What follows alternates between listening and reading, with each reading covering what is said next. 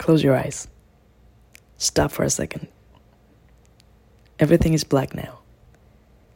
Imagine 10 years have passed by and you're looking yourself in the mirror. What do you see? Who's with you? Were you able to actually see yourself? How did you look? Where were you? How did it feel? This was one exercise we did with Professor Cari during an alumni day on July 2023. After the visualization, we split in teams, and again, I'm sitting on a table with five people from five different countries in the school where I started a new chapter of my life five years ago. I realized it was my first time coming back to the campus after the pandemic on 2020. When I chose Hult as a business school to pursue my master's degrees, I love the fact that they offered this opportunity to take one class per year as an alumni, and it was my first time having the chance to join one.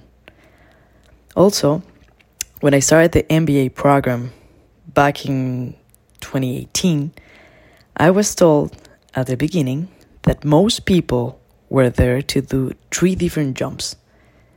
One jump was for changing careers or positions, another was to change industries, or another jump was to change countries.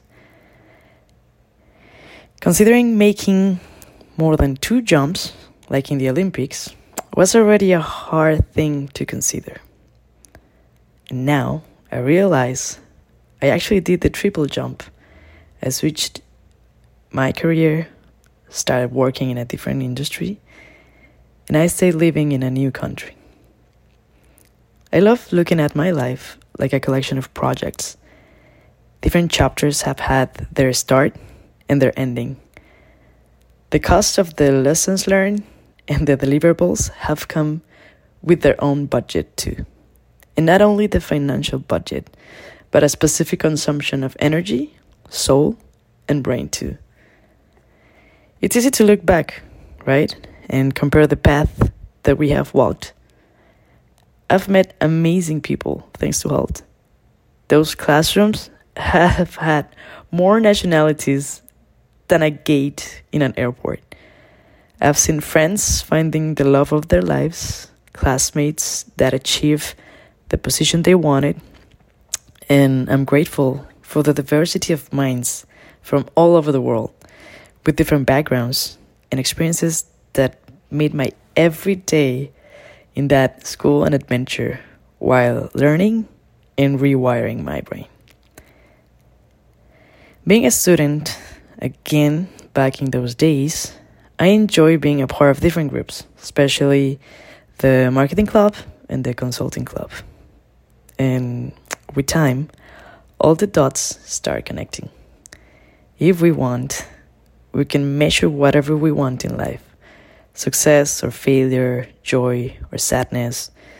But I like asking myself if the place or decision I'm taking is giving me peace. So when they say that the future is creative, it is. But you gotta be refreshing your purpose and direction towards your dreams and goals. Lesson learned. Ah, and what did I see in the mirror? It's not easy to visualize what we don't know yet. The professor guiding this exercise about how we looked in the next 10 years, she asked us if she were to meet us on that space, how would it look? And if we would offer her tea or wine, right? And on that mirror, I saw myself smiling. It was a big kitchen with a lot of light, close to a nice garden. I wish I could say I saw the people that I want around me, or the dog, and the zeros on my bank account, but no clue about it. What I do remember is that I felt peace and I saw myself healthy and joyful. Of course, with a beer in my hand. That's the dream. So, this is going to be a reminder to open that beer with Professor Cari in 2033, if the maths still work. Talking about some classes that I'll be teaching and sharing some learnings about the companies that I'll be leading. And we'll definitely keep the conversation going on how to see how can we keep empowering women and young, and young generations. Stay tuned.